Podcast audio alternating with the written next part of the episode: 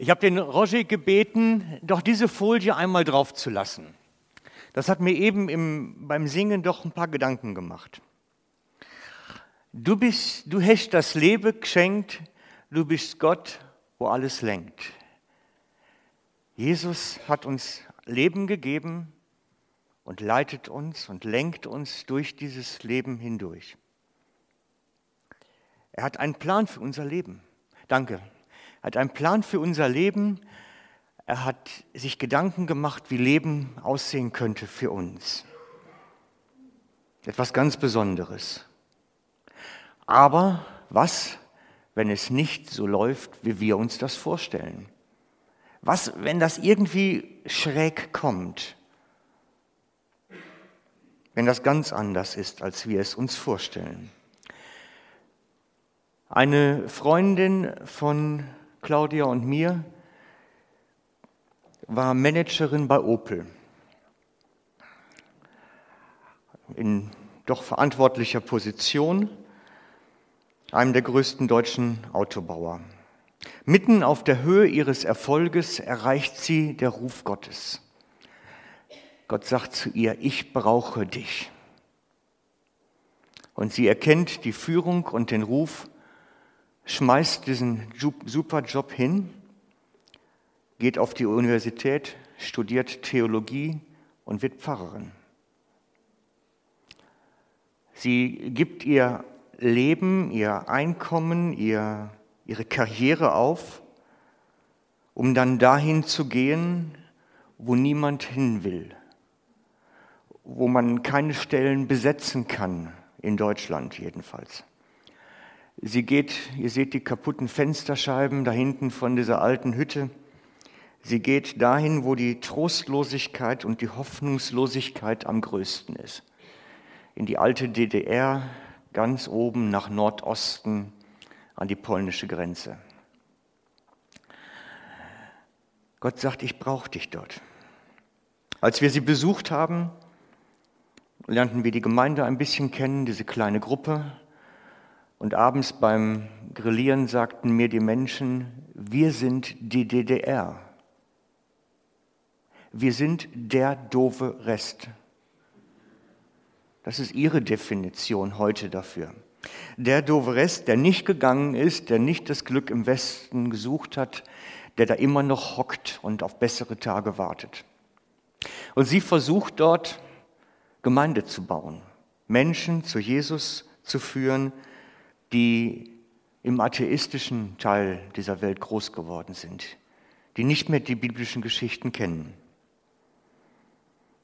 Sie nimmt ihr ganzes geerbtes Vermögen, das war nicht wenig, und kauft in dem kleinen Dorf einen verlassenen Bauernhof, baut ihn mit eigenen Händen um, aus, neue Fenster, neue Fassade, alles neu, um mit den Menschen im Dorf Gemeinschaft zu haben, als ein geistliches Zentrum in diesem Dorf, um Menschen auch in Not aufzunehmen. Und so lernt das Dorf über sie Jesus wieder kennen. Seit Jahren. Eine ganz tolle Geschichte, möchte man meinen. Bis sie eines Tages zum Arzt kommt und der ihr sagt, es ist Krebs. Bösartig. Er geht so schnell durch den Körper, wir wissen nicht, wie lange du noch hast. Eben noch die Hoffnung für eine ganze Region, Musterpastorin, die sich traut, Dinge traut zu machen, die andere nicht haben. Jetzt das Todesurteil. In solchen Momenten bricht eine Welt zusammen. Da tauchen Fragen auf, die möchte man lieber nicht haben. Habe ich nicht genug geglaubt? Habe ich nicht genug Hingabe gelebt? Habe ich nicht alles aufgegeben und müsste es nicht anders rauskommen? Müsste ich nicht noch wenigstens so viel Zeit haben, um meine Arbeit zu Ende zu machen? Wir haben Gebetsketten gemacht via Telefon und Skype. Hätte Gott das nicht anders belohnen dürfen, dass sie ihren Top-Job schmeißt, ihr Vermögen aufgibt, sich da einsetzt und eingibt und nicht mal das Ende sehen darf? Hätte Gott nicht anders können? Tausend Gedanken und Gefühle, die im Herzen einen Orkan losbrechen lassen. Man steht mitten drin und begleitet jemanden und kann nicht helfen. Hass, Wut, Verzweiflung. Ist das jetzt Gottes guter Plan fürs Leben? Ist das, was er sich erdacht hat? Und wenn es Gottes Plan ist, lässt es sich ändern? Lässt sich Gott nochmal umstimmen? Eine andere Geschichte. Ein anderer Freund, Manager in der Schweizer Chemie, Leiter eines großen Werkes Basel Schweizer Halle und Leiter einer kleinen freien christlichen Gemeinde in der Nähe. Um die Gemeinde wirksam im Ort zu verankern, kauft er der Gemeinde ein Gebäude mitten in der Stadt. Sehr zentral, wird von allen wahrgenommen. Mit seinen finanziellen Möglichkeiten ist es dann möglich, dass die Gemeinde wirklich wahrgenommen wird im Dorf, neben dem Einkaufszentrum im Herzen, direkt drin. Mitten in dieser kleinen Dorf eine Rettungsstation. Das ist seine Vision. Er tut alles dafür. Und dann das. Morgens in der Post die Kündigung. Job weg. Schon länger ist bekannt, er hat es mir vorher schon erzählt, da ist was am Gange. Wir wissen nicht genau was. Da kommt was. Sie werden verkauft an einen großen Konzern. Die Unternehmensberater sind schon im Haus, um den Kahn wieder flott zu machen, um Rationalisierungen zu suchen, nach Synergieeffekten zu suchen. Und nun kommt der Brief und er ist ein Synergieeffekt. Er ist wegrationalisiert. Top-Job in der Industrie weg. Gestern noch Werkleiter in einem großen Chemiekonzern, heute Synergieeffekt. Wir haben uns oft getroffen in der Zeit, weil wir verschiedene Sachen miteinander zu tun hatten. Der hat gelitten. Der hat richtig gelitten in der Zeit. Das tut weh. Und dann die Fragen. Habe ich nicht genug getan für den Herrn? Hätte das nicht anders kommen können? Muss das so sein? Ist das der Plan Gottes für mein Leben? Muss das so ausgehen? Nicht genug vertraut, nicht genug Hingabe gelebt. Fragen, Fragen. Und irgendwie fliegt einem das Leben um die Ohren und man weiß nicht recht damit umzugehen. Hass, Wut, Verzweiflung. Wenn das Gottes Plan ist, lässt es sich noch ändern.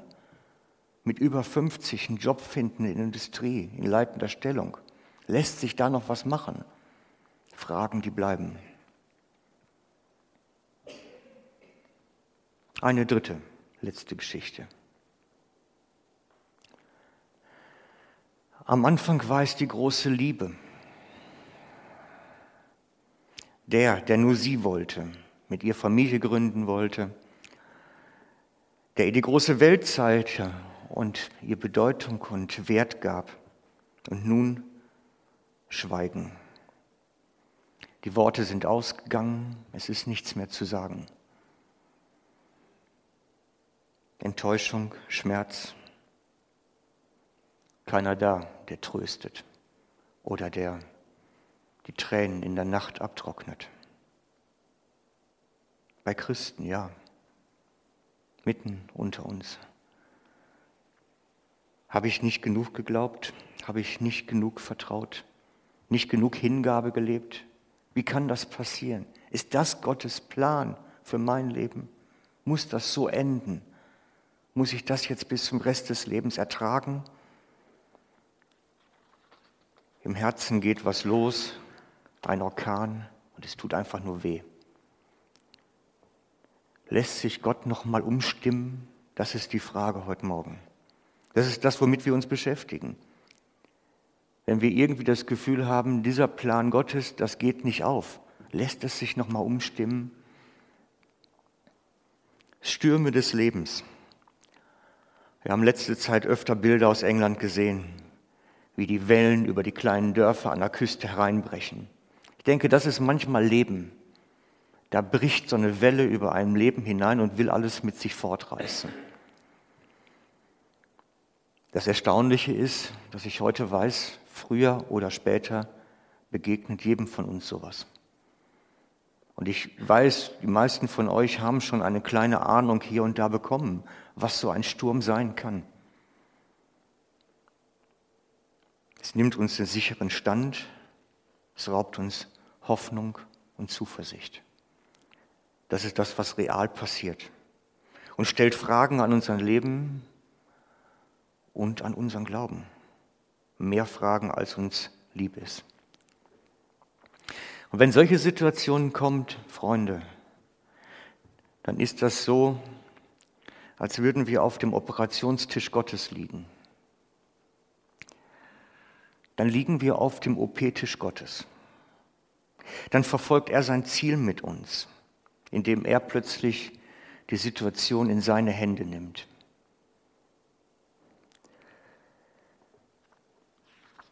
Und dann windet es doch ein bisschen. Und in solchen Tagen bleiben uns eigentlich zwei Möglichkeiten. Denn der Herr hat uns den freien Willen gegeben. Einen Weg, in dem wir versuchen, dann selber unsere Probleme zu lösen. Den Weg der eigenen Anstrengung, des Jetzt schaffen wir es, jetzt beißen wir auf die Zähne. Oder den Weg dass wir es ihm überlassen, indem er für uns wirken kann oder eben auch an uns. Ich mag mich entsinnen, dass ich vor langer Zeit als angehender Student, vor also 20 Jahren her, mal versucht habe, eine Seniorengesprächsrunde zu machen. Ich hatte keine Ahnung von Seniorenarbeit und bin damit fürchterlich auf die Nase gefallen. Ich hatte versucht, mit dieser Gruppe herauszuschaffen, wie das war für sie in der schweren Zeit nach dem Krieg durchzukommen.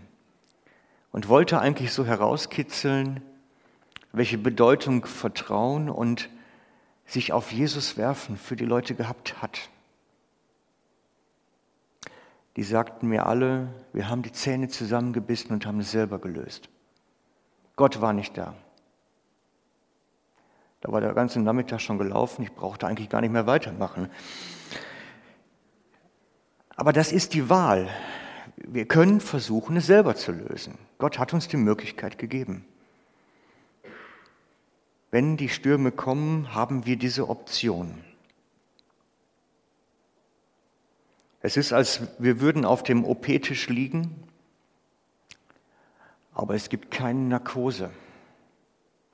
Bei Gott gibt es keine Narkose. Da gibt es eine OP am offenen Herzen ohne Vollnarkose. Es wäre ja schön, man wacht morgens auf und der Sturm ist vorüber.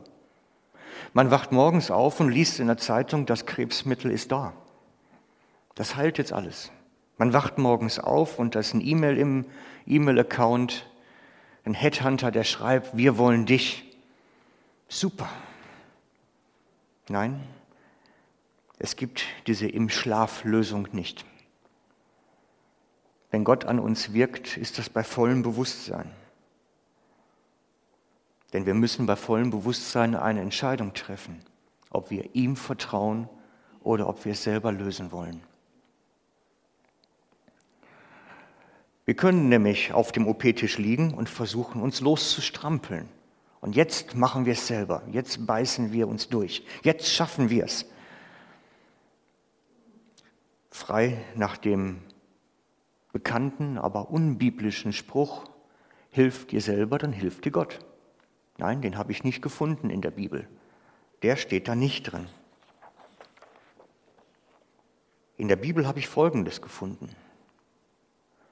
Gut ist still zu warten auf die Rettung des Herrn. Das habe ich beim, in der Schrift gefunden. Klagelieder 3,26. Der Herr möchte, dass wir Ja sagen zu dem, was er an uns tun möchte. Er kann, er kann jede Situation wenden. wenn wir uns in seine Arme fallen lassen.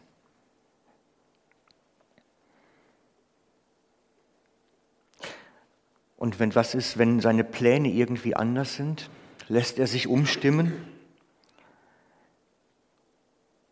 Manchmal scheint es, als würde der Sturm uns umbringen, würde unser Leben zerreißen und Gott sitzt da und schaut zu. Nichts passiert. Man kann beten, machen, tun, hoffen, es passiert nichts.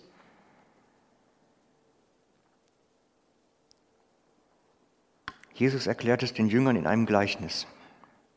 Ich lese aus Matthäus 15. Nein, Entschuldigung, Lukas 18. Lukas 18.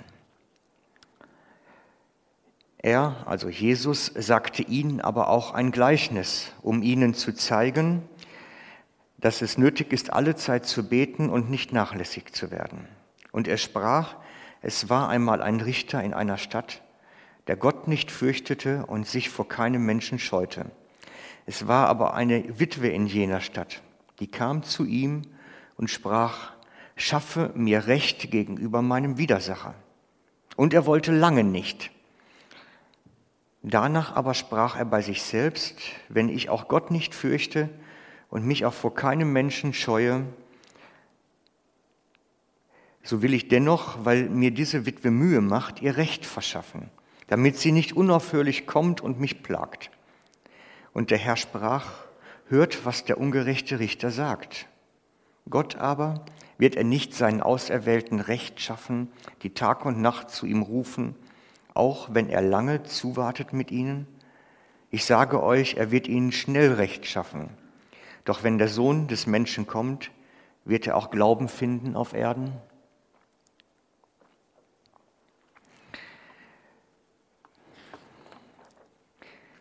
Das Bedeutsame an der Geschichte, der Richter hatte nicht vor, ihr zu helfen. Er hat es nicht vorgesehen gehabt. Es sollte seinen Lauf gehen. Der Richter hatte nicht vor, der Witwe zu helfen, lässt sich aber dann umstimmen. Eben als die Witwe nicht abließ, nicht aufhörte, nicht sich zurücknahm, sondern weitermachte da half er dann doch. Jesus erklärt seinen Jüngern die Bedeutung des beständigen sich auf Gott werfen, wirklich mit Kraft auf ihn werfen, sich in ihn hineinfallen zu lassen, sagen, du kannst. Wenn wir genau hinschauen in dem Gleichnis, die Witwe hat es nicht selber versucht. Sie ist nicht selber zu den Schuldigern gegangen, hat versucht, dies einzutreiben oder sich Recht zu verschaffen, sondern sie ist an den Stärkeren gegangen und hat dem belagert. Sie ist in dem Gleichnis gesprochen zu Gott gegangen, hat gesagt, du kannst, ich kann nicht. Du bist der Stärkere. Sie hat es nicht selber versucht. Sie hat es dem Richter überlassen, aber den Richter belagert. Also zu der Frage von heute, lässt sich unser Herr Jesus umstimmen wie der Richter, wenn er andere Pläne hat offensichtlich? Die Antwort ist ja und nein, beides, wenn wir genau hinschauen. Nein ist richtig, denn Gott lässt sich nicht umstimmen an einer Stelle. Sein höchstes Ziel für dich und für mich ist, dass er Gemeinschaft mit uns haben will. Er zieht uns in seine Nähe. Und in diesem Ziel lässt er sich nicht umstimmen. In keiner Weise.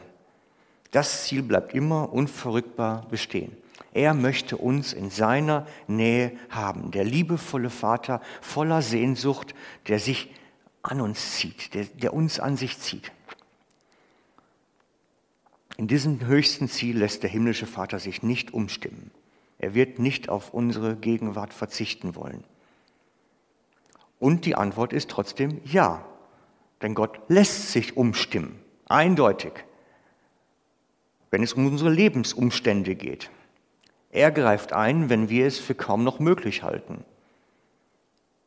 So sagt es das Gleichnis, auch wenn er es vielleicht gar nicht vorhatte.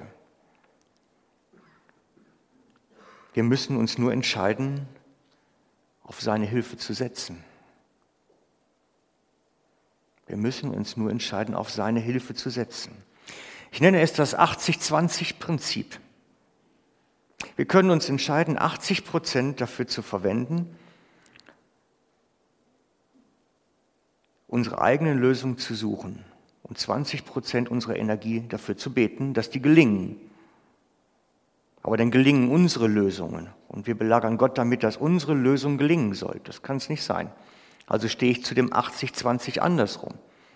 80 Prozent auf den Herrn werfen und aus dem heraus 20 Prozent agieren. Ist viel effektiver. Wir müssen heute Morgen erkennen, Gott plant nicht unseren Untergang. Gottes Ziel mit uns ist seine Nähe. Er möchte Gemeinschaft haben mit uns. Er plant nicht das Desaster, aber er lässt es periodisch zu,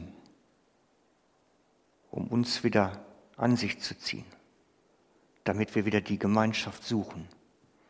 Denn mal ganz ehrlich, da sind wir doch alle gleich. Wenn es uns gut geht, schmeißen wir uns nicht auf Gott. Da suchen wir nicht intensiv seine Nähe. Da ist es nicht unser höchstes Ziel, in seinen Armen Geborgenheit zu erfahren. Wenn es uns gut geht, vergessen wir das sehr schnell. Und Gottes Sehnsucht ist groß nach uns. Und er lässt es dann zu, hier und da, dass wir durch Krisen wieder zurückfinden.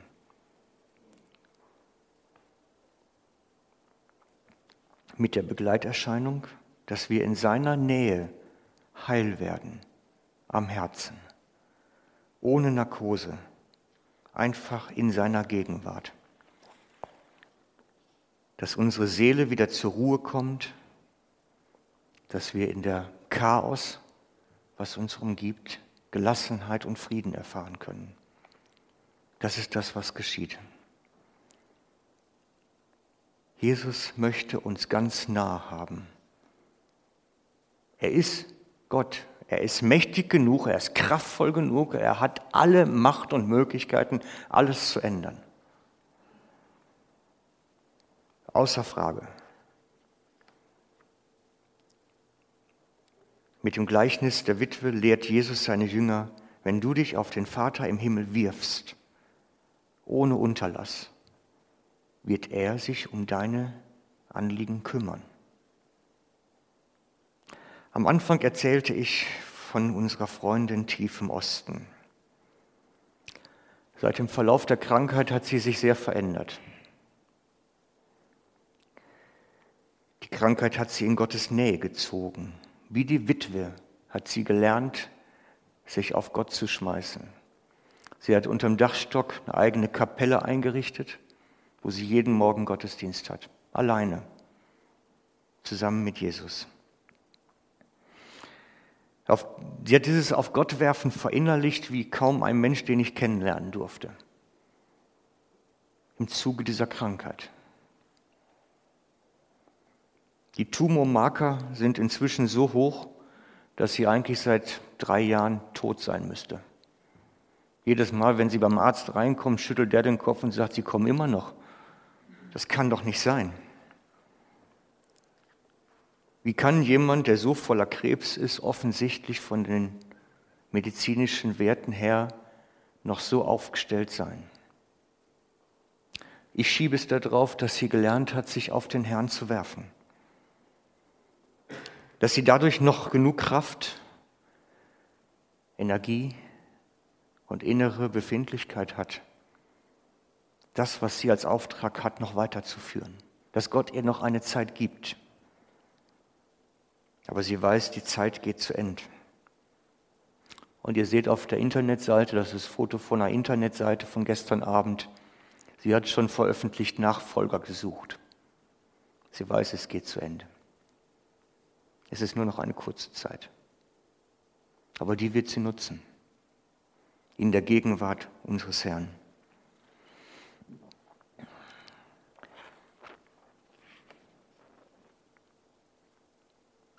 In der Nähe Gottes finden wir Argumente für das Verhandeln mit ihm. dass er uns noch die Zeit gibt, dass wir das ausführen können, was er uns gegeben hat, bis er ganz uns zu sich zieht. Ich weiß heute, bei Gott ist kein Ding unmöglich. Das sagt die Schrift und das ist wirklich wahr. Bei Gott ist kein Ding unmöglich, wenn wir lernen, uns auf ihn zu werfen. Liebe Freunde, der nächste Sturm kommt bestimmt. Der nächste Sturm kommt bestimmt. Das ist periodisch so. Und bis zum Ende unserer Tage wird der Herr diese Stürme mal mehr, mal weniger durchaus zulassen, um uns immer wieder mal zu sich zu ziehen. Und es ist daher gut, wenn wir gelernt haben, uns auf ihn zu werfen. Wenn wir ein bisschen parat sind dafür. Der Sturm kommt.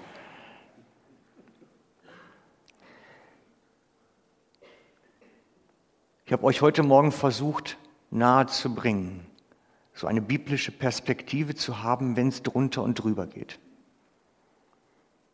Wie bereitet man sich jetzt aber für das vor? Wie lernt man sich auf den Herrn zu werfen? Es wäre doch schade, wenn man es erst dann macht, wenn die Situation kommt. Man sollte es doch vorher geübt haben.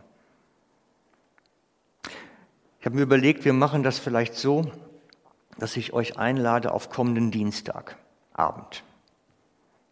Wir werden das beim nächsten Werkstatt Leben Abend am Dienstagabend thematisieren. Wie das geht, sich auf Gott zu werfen. Wie das praktisch funktioniert. Als ganz technische Übung. Ich nehme euch damit hinein und versuche etwas weiterzugeben. Für alle die, für die das nicht nur eine Theorie sein soll, sondern eine Praxis werden soll.